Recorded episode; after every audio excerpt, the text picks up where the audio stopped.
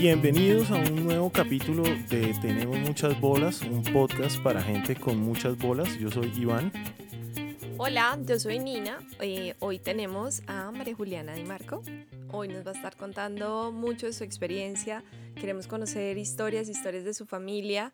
Eh, María Juliana es hija también de grandes empresarios de Bucaramanga. Entonces tiene muchísimas cosas para contarnos y para aprender de ellas. Hola Maju. Hola, muchas gracias por invitarme. Qué rico que se generen estos espacios eh, para gente búcara. Siempre he sido una convencida de que tenemos un perrenque especial y me encanta cuando la gente confía en eso y además cuando lo hace visible, porque también creo que los santanderianos nos gusta decir que todo lo nuestro es poquito y chiquito y eso a veces no ha sido positivo a la hora de vendernos afuera. Tenemos mucho para contar, entonces gracias eh, por invitarme y bueno, eso es. Buenísimo, Maju. Y bueno, yo te conozco hace muchos años, para los que no saben, Maju estudió con, estudiamos juntos en el colegio desde niños, eh, pero cuéntale a la gente quién es Maju y Marco. Bueno, yo soy súper claveriana. Me gradué de San Pedro. Estudié en Bogotá en la Javeriana Ingeniería Industrial. Soy la mamá de dos niños, casada, emprendedora. Eh, he hecho muchos cursos de muchas cosas, pero en realidad el mejor ejercicio ha sido todos mis intentos empíricos por hacer empresa, por generar ideas nuevas y distintas de ver los negocios. Eh, soy una mujer disciplinada, responsable, mm, me gustan las cosas bien hechas, me gusta muchísimo tener amigos, compartir espacios con mis amigos, me fascina bailar, soy una cantante frustrada. Eh, me consta. me encanta la fiesta eh, y me encanta estar en mi familia, me gusta mi casa. Entonces, en realidad, creo que soy una mujer eh, con muchos regalos y, y, con un gran compromiso de hacer algo distinto desde mi casa, desde mi trabajo porque como digo, pues siento que, que desde siempre he tenido mucha suerte en las cosas que he recibido. Maju, siempre desde que estudiaste ingeniería industrial, ¿sabías que querías ser emprendedora o tuviste algún trabajo en empresa? Eh, ¿Cómo fue tu proceso, digamos, desde que estudiaste hasta que te volviste emprendedora? Eh, pues yo estudié ingeniería industrial porque en realidad no estaba ni siquiera muy clara qué quería. Eh, había pensado administración, pero mi papá de alguna manera me persuadió y me dijo, bueno, pues si te gusta administración, de pronto ponle ingeniería, te da una estructura que de pronto puede abarcar más espacios. Cuando iba como en cuarto semestre ya no quería estudiar ingeniería industrial, quería estudiar diseño industrial, eh, pero me dio pereza porque la verdad me iba muy bien en la universidad estaba tranquila y pensar que tenía que perder los dos años. Intenté que me homologaran cosas, incluso hacer doble carrera, pero bueno, digamos que las cosas terminaron por no darse, en parte porque me dio pereza, yo creo, en el fondo. Eh, yo empecé eh, mi trabajo en realidad en la universidad. Hacía collares porque me gustaba, porque los hacía para mí, no para venderlos, pero los empecé a vender porque la gente les, le parecía lindo. Cuando fui mamá, el proceso de ser mamá primeriza con mi hija Manuela no fue fácil porque Manuela tuvo eh, muchos percances al nacer, lo que me implicó tener que dejar de trabajar y dedicarme 100% a todo su proceso terapéutico, a sus cirugías y hacer todo el acompañamiento. Pero me estaba enloqueciendo, además porque yo me considero una mujer, eh, o soy una mujer que le gusta hacer cosas, y, y sentí que necesitaba un espacio distinto donde no todo fuera clínicas, hospitales, cirugías, terapias, etc. Entonces, me acordé que a mí me ha gustado hacer collares y investigué y estudié en Bogotá en la Escuela de Diseño y Joyería. Y pues me voy a meter, ni siquiera porque quería hacer empresa, sino por tener, un espacio, quería tener un espacio distinto a, como les digo, estar como pendiente del tema de la salud de mi hija. Estudié dos años, pero como al año y medio empecé a hacer cosas. Y pues mi mamá tiene almacén, no tenía almacén en ese momento. Em, entonces pues me dijo, mándame cosas a ver qué tal. Y yo le empecé a mandar cosas y empezó a venderse muy bien, al punto que me empezaron a pedir y ya no me quedaba tiempo de ser mamá, estudiar y hacer mis cosas. Entonces terminé por, por dejar de estudiar, en la carrera eran seis semestres, solamente hice cuatro. eh, pues porque en realidad el sentido no era tener un título, sino aprender una, un, un oficio, distraerme.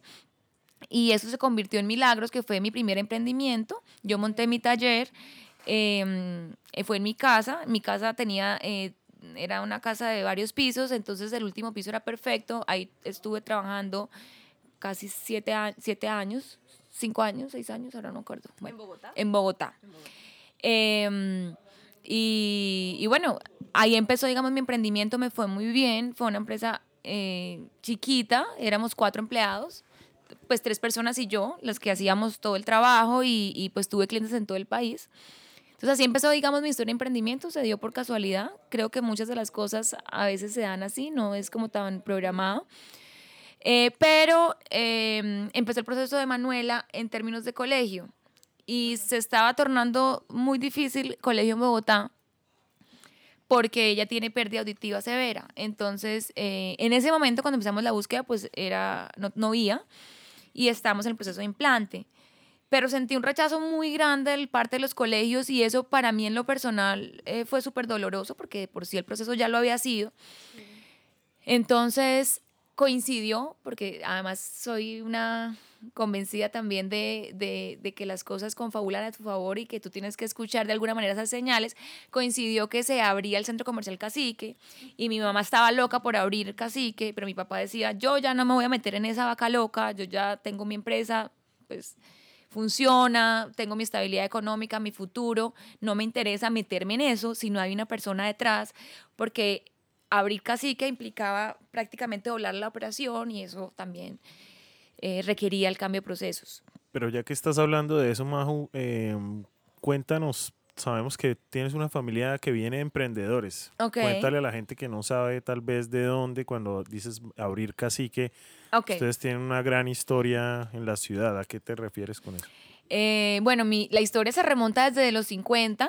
Mi abuelo era futbolista argentino. Él vino a jugar en la época del Dorado en el Bucaramanga. Conoció a mi abuela, santanderiana, bumanguesa. Eh, se casaron. Él siguió jugando en el Bucaramanga. Después fue al Junior y ya después se retiró como futbolista y regresó a Argentina. Allá estuvieron siete años. Eh, o tal vez menos. Bueno, algo así. Y bueno, la historia es larga, pero para hacerse las más cortas, decidieron regresarse a Colombia y decidieron regresarse como emprendedores. Eh, mi abuela aprendió a cocinar allá por el suegro de ella, o sea, mi bisabuelo. Era, era eh, una persona muy especial y cocinaba espectacular. Y pues el argentino y su parrilla es algo que, que se lleva y que todos saben hacer. Entonces, nada, ellos regresaron a Colombia y montaron en ese momento lo que se llamó la Hostería Di Marco es hoy el restaurante Di Marco. Ese restaurante tiene 60 años, o bueno, por alrededor de eso. Entonces ellos desde pequeño, mi familia, eh, la parte de Di Marco, pues creció en medio de eso, de, de, del trabajo en familia, del emprendimiento. Ellos nunca se emplearon. Más adelante, eh, mi abuela, eh, ya mi papá en ese, para ese entonces tendría veintipico de años, él estudiaba ingeniería civil en la UIS y ella en un espacio del restaurante, yo me lo imagino así, pero no estoy ni muy segura, tal vez un parqueadero, montó un, una venta de zapatos. Ajá. Mi abuelita siempre ha sido, yo creo que eh, es una mujer increíble, yo la admiro muchísimo, una vieja berraca, soñadora, sin miedo a nada, emprendedora, siempre quiso lo mejor para sus hijos, no le quedaba grande nada. Y pues me imagino que porque tenía además buen gusto, terminó trayendo zapatos y los empezó a vender. Y esto fue un éxito total, de la nada, empezó a funcionar muy bien.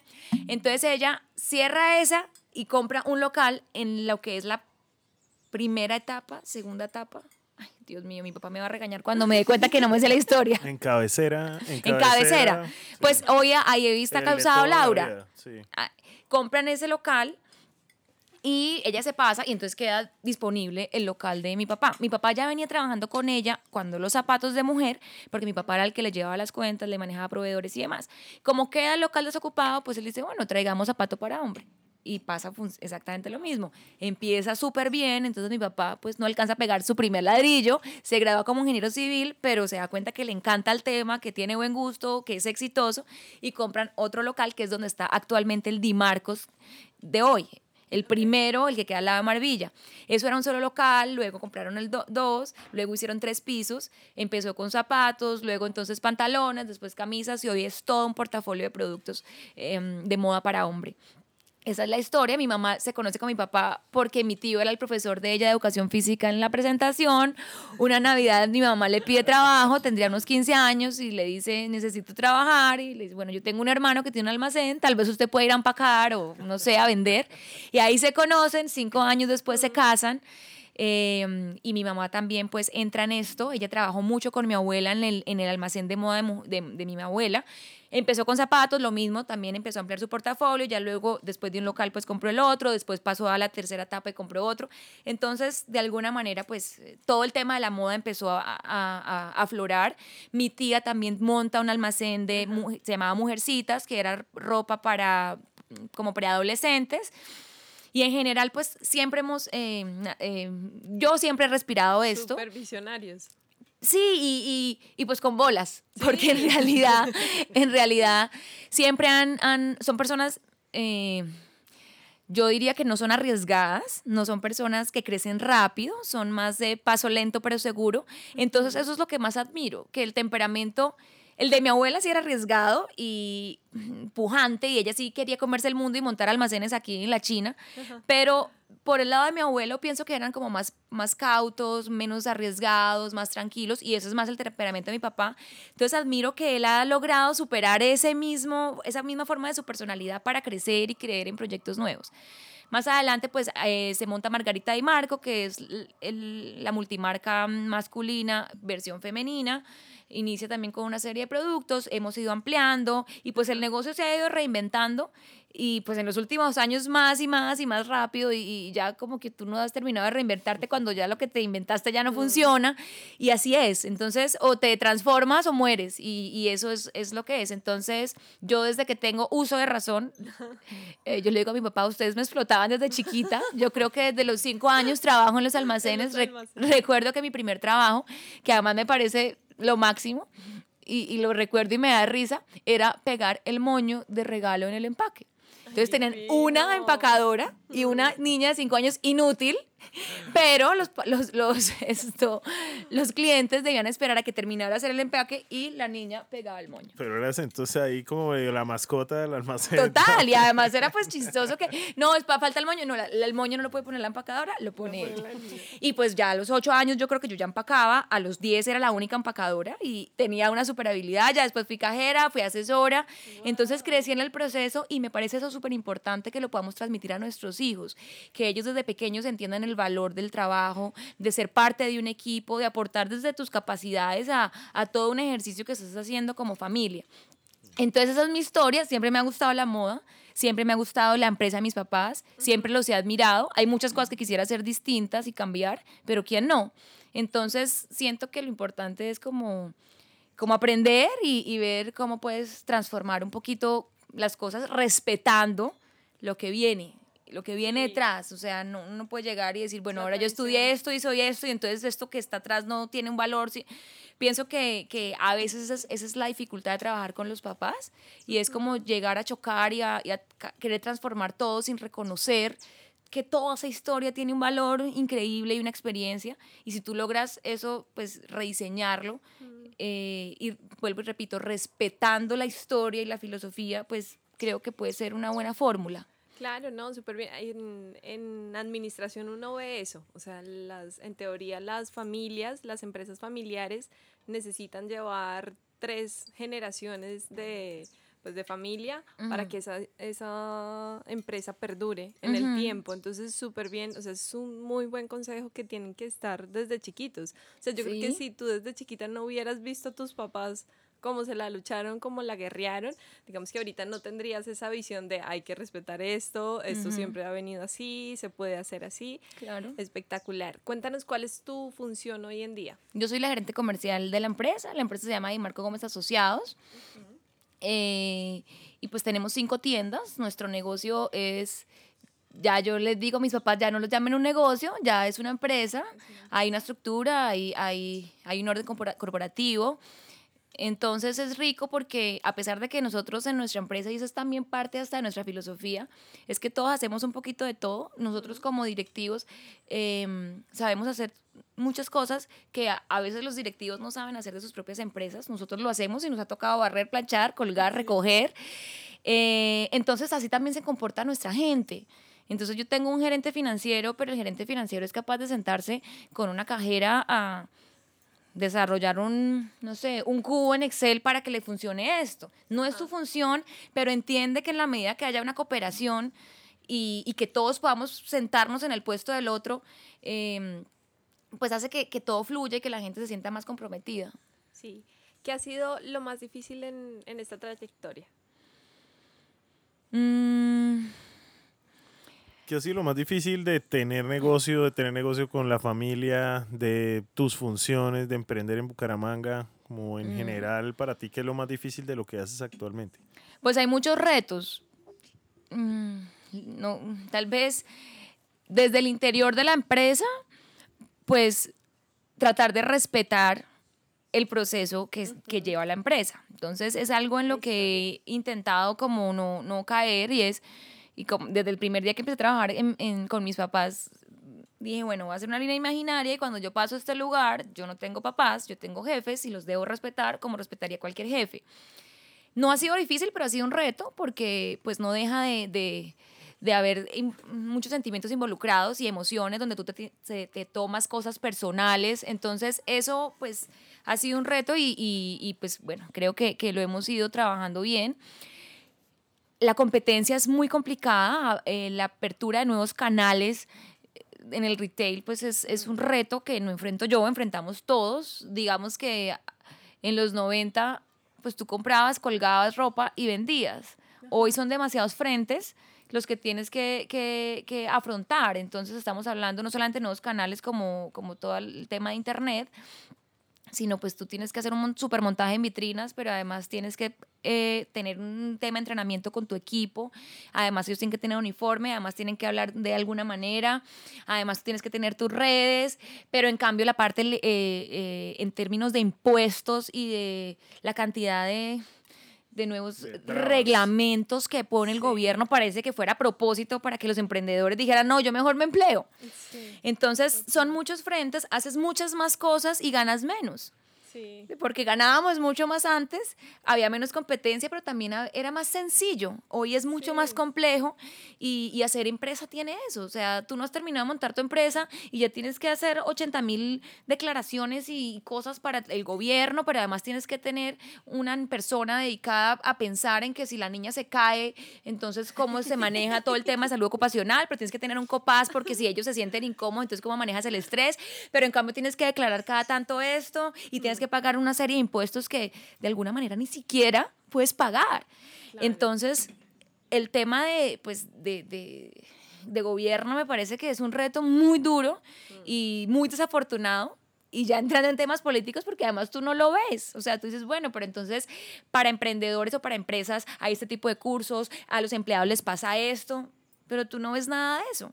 Entonces, es, es a veces eso te hace eh, como desmotivarte, pero bueno, hay que tener otras excusas y otras razones. Mm, creo que como eso, en realidad. Y bueno, viendo todos esos problemas que yo creo que todos los que emprendemos tenemos que, que sufrir, o sea, hasta el, cartel de la leche, el cartel del pañal, el cartel de cuanta vaina que además... Pues dímelo a mí, el contrabando, lo que yo lidio con el contrabando. Entonces mira lo que me pasa a mí, con las marcas de hombre principalmente, que es lo más difícil de, de, de tener marcas de afuera. Entonces tú compras la marca afuera, la importas, pagas una serie de impuestos anticipados, haces todo by the book, te llega, pagas transporte, todo por encima, eres juicioso, entonces tu producto te lo venden en 100 y entonces lo vendes en 200.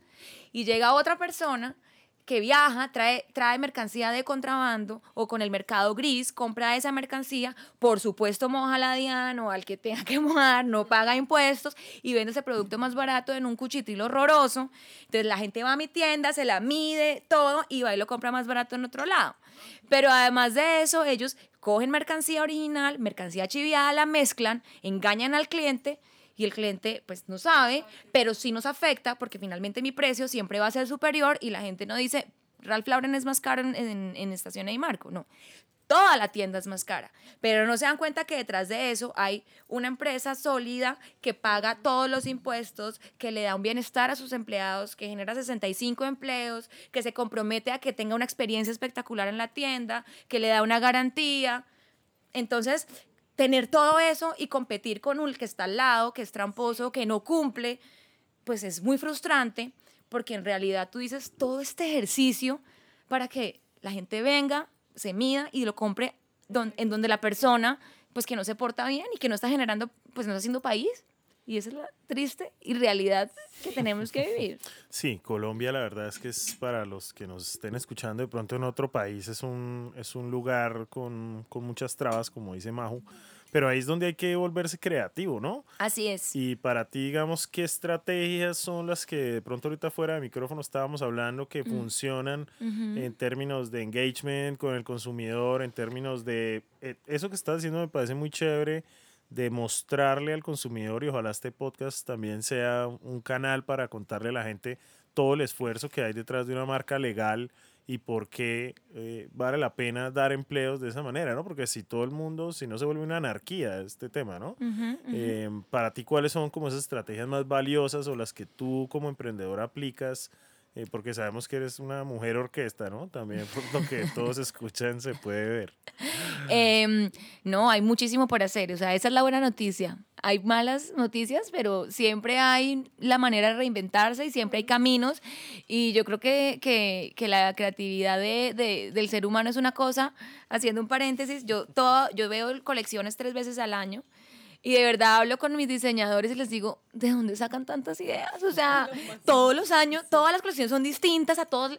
No sé, yo creo, yo como que, o sea, eso me inspira. Digo, si estos son capaces de, de, diseñar la misma blusa, pero distinta y con otra tela y con un amarrado y con pues pucha, y lo mismo es en la estrategia. Entonces nosotros nos hemos enfocado mucho a hacer un engagement con nuestros clientes a través de un servicio donde tú vas a mi tienda y no solamente encuentras un espacio, pues cómodo, lindo, sino niñas entrenadas que te acompañan, que te asesoran.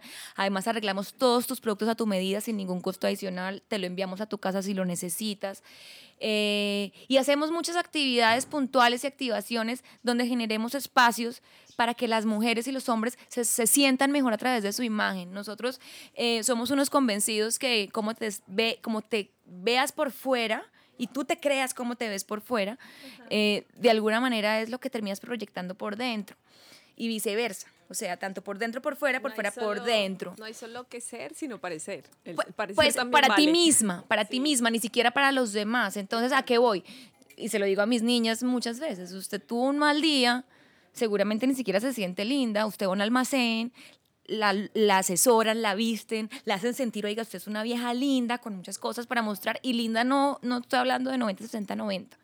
Estoy hablando de una mujer no, real, una mujer que sufre, una mujer que tiene problemas, una mujer que se agarró con su marido, una mujer que perdió su trabajo, una mujer que su mamá está enferma, pero que de alguna manera a través de su, de su apariencia, de su físico, se puede em, sentir mejor con ella. Y eso queremos hacer nosotros, que los hombres y las mujeres a través de su imagen puedan reconocer todo el valor que tengan adentro y lo puedan mostrar.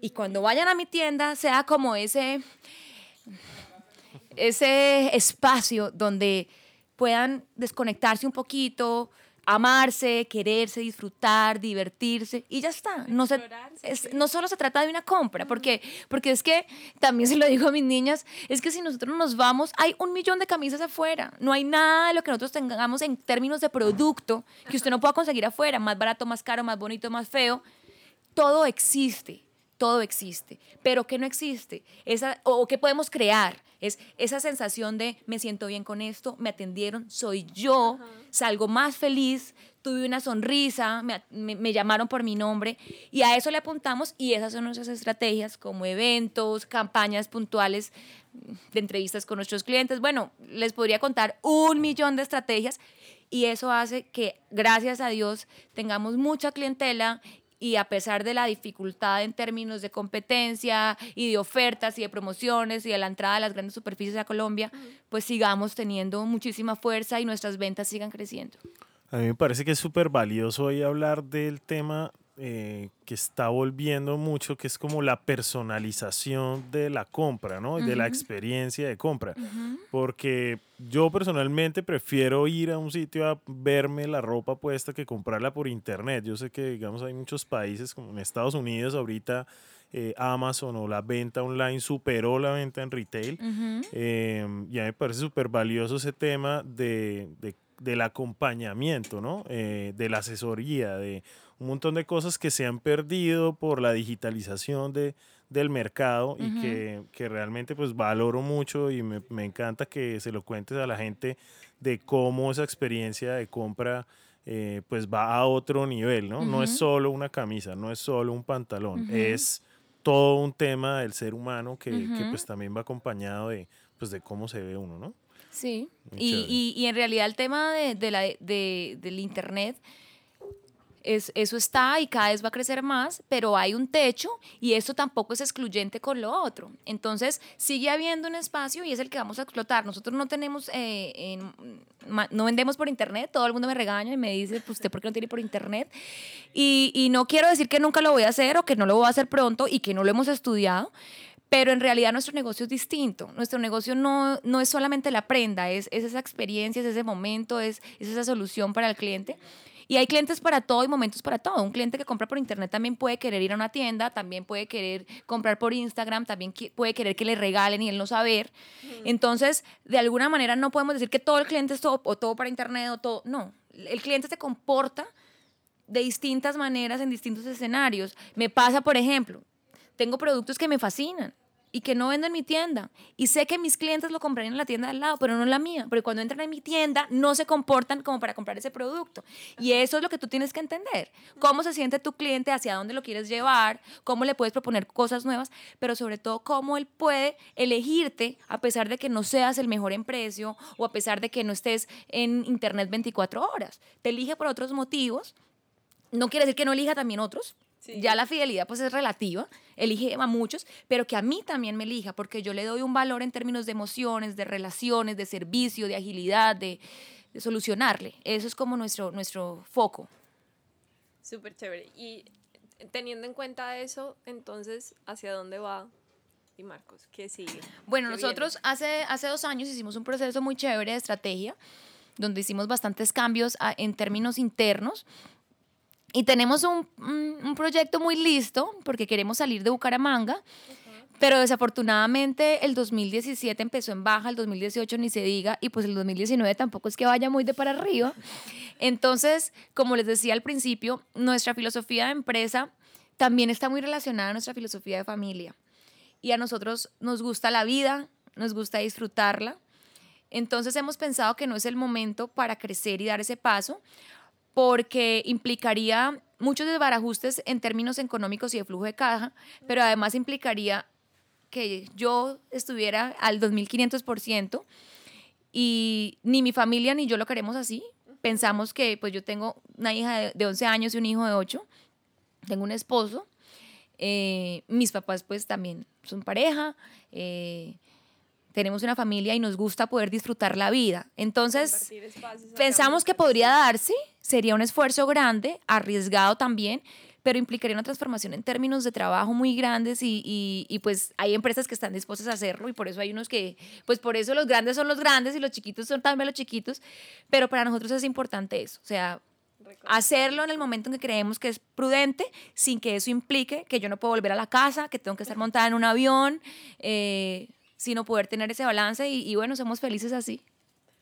Buenísimo. Que es por lo que muchos emprendemos también, ¿no? Como por tener esa calidad de vida que de pronto no estar 24/7 con el teléfono de la oficina, que yo me acuerdo que me dieron un teléfono en la oficina y me dijeron que me lo daban era porque tenía que contestarlo a la hora que me llamaran. Entonces, pues nada, yo creo que nosotros, al igual que tú, valoramos mucho eh, ese, ese espacio para vivir, ¿no? Y uno pues como emprendedor igual, y ustedes lo saben, pues usted está con su celular 24, usted tiene que solucionar siempre, pero es distinto. Pero es o sea, para ti. Uno, y uno, uno todo el tiempo, o sea, cuando uno es el emprendedor, usted pues en realidad no cumple horario porque usted siempre está en horario. Usted está el domingo y se levanta y se le ocurrió esta idea y usted la anotó y usted llamó y usted solucionó y pasó esto, pero, pero en realidad sin perder la perspectiva de, de vivir ¿sí? Entonces, por supuesto, yo tengo meses en que en realidad vivo montada en un avión y, por ejemplo, diciembre, pues para mí yo no soy persona porque pues tengo terminar de hacer mil cosas y es el momento donde voy a ganar el año y pues tengo que aprovecharlo.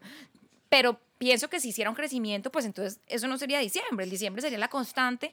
Entonces, de alguna manera, el ser emprendedor es muy chévere porque trabajas para ti, es súper difícil porque si la caja no suena, pues no hay plata y hay una responsabilidad. Entonces yo pienso que tanto el empleado como el emprendedor tienen muchas cosas chéveres y ya tu temperamento te dirá a dónde vas. Yo tengo, eh, yo, eh, tengo tres hermanos y hay uno, eh, mi segundo hermano, Paolo, que es un hombre espectacular, el más disciplinado, el más pilo. Eh, él es empleado, él trabaja en, en, una consultora y trabaja como un degenerado. O sea, más que yo, el triple. Y no lo, me lo imagino como emprendedor. O sea, yo prefiero que, yo creo que él prefiere que le saquen la leche, como dice vulgarmente en otro lado, que él asumir el reto de tener 60 empleados y de pagar nóminas. Entonces también es cuestión de temperamentos. A mí me gusta lo que hago y, y pues como dices tú, Iván, eso me ha permitido pues ser mamá, tener amigos, pasar delicioso, ir de vacaciones y trabajo 24 horas al día, trabajo bastante. En otros podcasts, Maju, nosotros que pues sabes somos pareja, eh, hemos hecho una pregunta y es cómo separas tú, eh, o sea, cómo apagas el chip de oficina, porque digamos para nosotros es muy difícil porque uno se levanta a las 12 de la noche y le dice al otro, oiga, eh, no sé, se me ocurrió una idea o tengo este, tenemos este problema o hay que solucionar eso. ¿Tú qué consejo tienes para nosotros y para otros emprendedores de cómo, eh, pues entendiendo que uno siempre está trabajando cuando es emprendedor, sí hay una forma como de que hay que apagar un poquito, ¿no? Uh -huh. Pues yo no apago mucho, pero, pero algo que sí hacemos, porque pues yo comparto mucho tiempo con mis papás. papás. Estoy, o sea, en realidad con Empi pues hablamos de algunas cosas, pero pues él trabaja en unas cosas y yo en otras, entonces en común de términos de oficina no tenemos nada. Pero con mis papás sí, de hecho a veces digo, uy, no, yo creo que el domingo no vamos a almorzar porque pues ya los vi toda la semana y fijo vamos a terminar hablando de esto. Entonces, eh, yo pienso que eh, el tema es de prioridades y es qué temas se pueden tratar mañana en la oficina y cuáles no, y podemos aprovechar que es una ventaja tenernos 24 horas. Entonces, oiga, y esto y podríamos solucionarlo ya, ponlo sobre la mesa. Pero si es un tema que en realidad no tengas que solucionar inmediatamente, pues dale esa prioridad, anótalo en un papel, haz tu libretica de de tus pendientes y lo conversas en horario de oficina. Pero en realidad yo creo que es súper difícil. Yo no apago el chip y yo tengo ideas, yo me estoy bañando y salgo y la anoto y digo y luego llego a la oficina y entonces me encuentro con mi mamá y bueno, ¿Se así han funciona. dar cuenta de las velocidades a las que funciona María Juliana y Marco. Sí, este podcast no para. Bueno, y de todos estos aprendizajes, de toda esta energía que tienes, ¿qué quieres dejarle a los emprendedores o qué te gustaría, qué consejo te gustaría darles? Mm, uy, eso está difícil. eh, bueno, consejo no. Eh, de mi experiencia, más como lo que me gusta de mi experiencia, es que siempre he estado muy inquieta por seguir eh, aprendiendo cosas. Cuando tú trabajas en tu propio emprendimiento, a veces te encierras un poquito en ese emprendimiento y como tú eres tu propio jefe y no tienes de alguna manera a veces esas exigencias en términos de conocimientos y demás, pues como que te duermes y, y, y pues ni siquiera es que te duermes, es que el día a día te consume. Sí.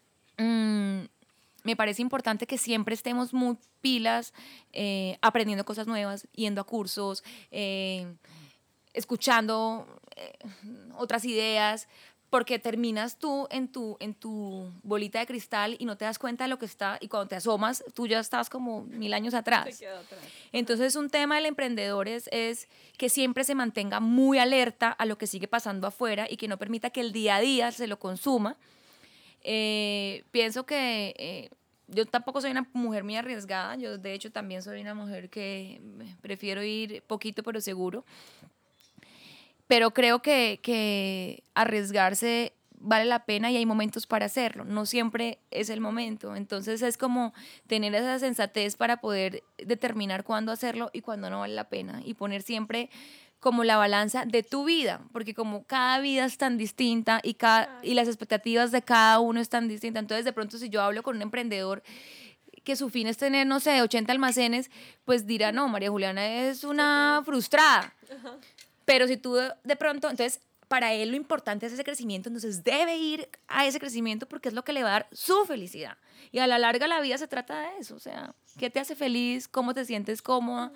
Y, y, y emprender es, es muy rico porque, porque tú generas también inspiración en otras personas y me refiero en, en la persona que te, te hace los tintos. O sea, dale una oportunidad. El otro día estaba hablando con, con, una niña de mi almacén que estaba pasando por una crisis muy dura económicamente y, y, y yo veía cómo nosotros podíamos, o sea, la estábamos ayudando y estábamos salvando su vida, de alguna manera, pues uno no salva la vida de nadie, cada uno la salva, pero, pero digo, entonces para mí eso era súper valioso. Entonces, cada persona sabe qué es valioso para él, entonces seguir un poquito como ese instinto de qué te hace feliz y actúa así. No pasa nada si Arturo Calle tiene 150 tiendas y tú tienes dos. Qué berraquera, lo admiras, síguelo, aprende, pero que tú no seas Arturo Calle no quiere decir que tú no seas exitoso o que tú no seas feliz. Porque vuelvo y digo, pues cuánta gente de pronto tiene tantas cosas en términos de, de, éxito profesional y a la larga no tiene vida o a la larga vive infeliz. Entonces, con Empi decimos, envidiamos a, mi, mi, esposo tiene fincas y a veces vamos y el man como baja un palo, allá, como echándose viento, feliz, no tiene problemas, el man vive feliz, canta, sí. te toma una cerveza, ama a sus hijos. Sí, son estilos, yo no soy que quiero tener, tener eso, pero, pero es un balance, es un balance. Entonces es como lo que puedo decir. Buenísimo, Majo, gracias. Y bueno, a todo esto la pregunta de este podcast que le hacemos a todos nuestros invitados. Para ti, ¿qué es tener muchas bolas? Tener muchas bolas es ser capaz de llevar a cabo eso que imaginas. Es súper difícil porque implica pues dejar al lado, a un lado la seguridad, arriesgar muchas veces plata, eh, tiempo con tu familia y también lo que creo que, que a veces nos cuesta es el, el, señalamiento social, que van a pensar si, si no soy capaz. Y pasa que no somos capaces, o sea, pasa, a todos les ha pasado, nos equivocamos y eso también es un aprendizaje valiosísimo. Entonces creo que, que tener bolas es decir, no me importa si fracaso, no me importa si, si esto no funciona como yo esperaba, voy a intentarlo sobre la base pues, de números, de cifras, de, de, una organización. Eso no es como ir como un loco, yo quiero montar una empresa de, de X cosa y salir como un loco y vender la casa. Y bueno, o sea, todo sobre la base de, una, de, un, de un proyecto estructurado, organizado, con una proyección, con una idea. Pero muchas veces tienes todo eso y pues tomar la decisión es difícil porque pones en riesgo muchas cosas y pones en riesgo tu imagen y, ese es, y eso es un tema, el ego es difícil. Entonces, ¿qué van a decir mis amigos? Yo monté una heladería y fracasé. Fue pucha, yo sí sabía. No es nuestro caso.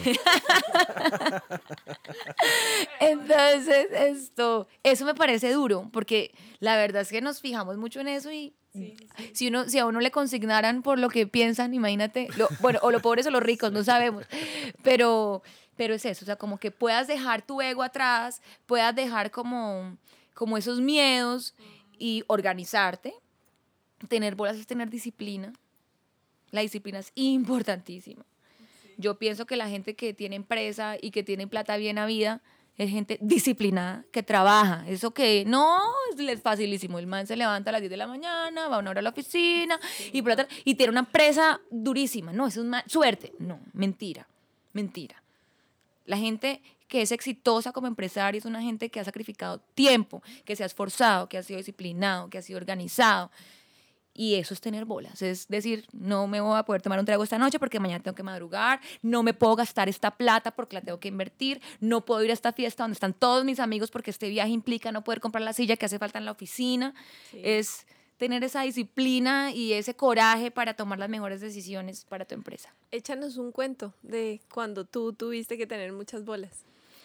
Bueno, cuando les estaba contando cuando, cuando el tema de Manuela en Bogotá, entonces mi papá me dijo, no, no quiero eh, montarlo. Mi mamá, por favor, véngase. Eh, usted sí puede hacer esto. Nosotros ya no tenemos como las ganas. Además, había, un había muchos temas en términos técnicos de sistemas de información. Pues que ya ellos, no, yo ya no quiero aprender, ni quiero contratar, ni confiamos en nadie. O sea, nos da mamera.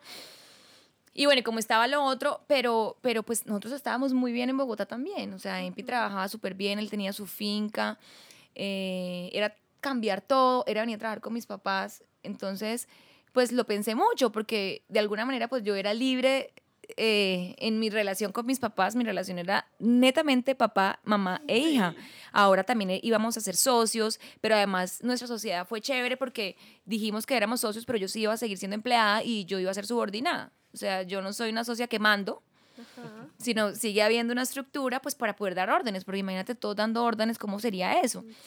Entonces, pues yo antes no tenía jefe, a mí Milagros me iba súper bien, era una empresa que llevaba cuatro años. Y tenía un empaque espectacular. me lo hizo Iván.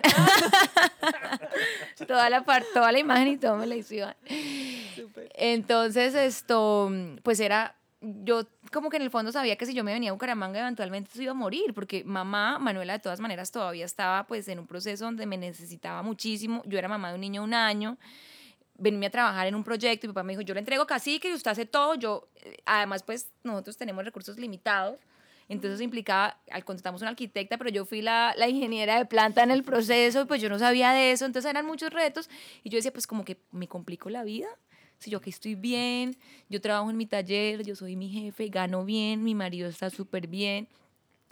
Entonces ahí tuve bolas y dije, también me parece terrible que, o sea, me sentía mal conmigo misma que pues el trabajo de 30 años muriera, porque mi hermano pues no lo iba a hacer, Paolo siempre estuvo clarísimo con que él no, a Doménico tampoco lo veíamos con el perfil, pero pues en ese momento él estaba en el colegio y pues Luca, mi otro hermano, tendría 7 años, 8 años, entonces pues ellos en ese momento pues no eran una alternativa.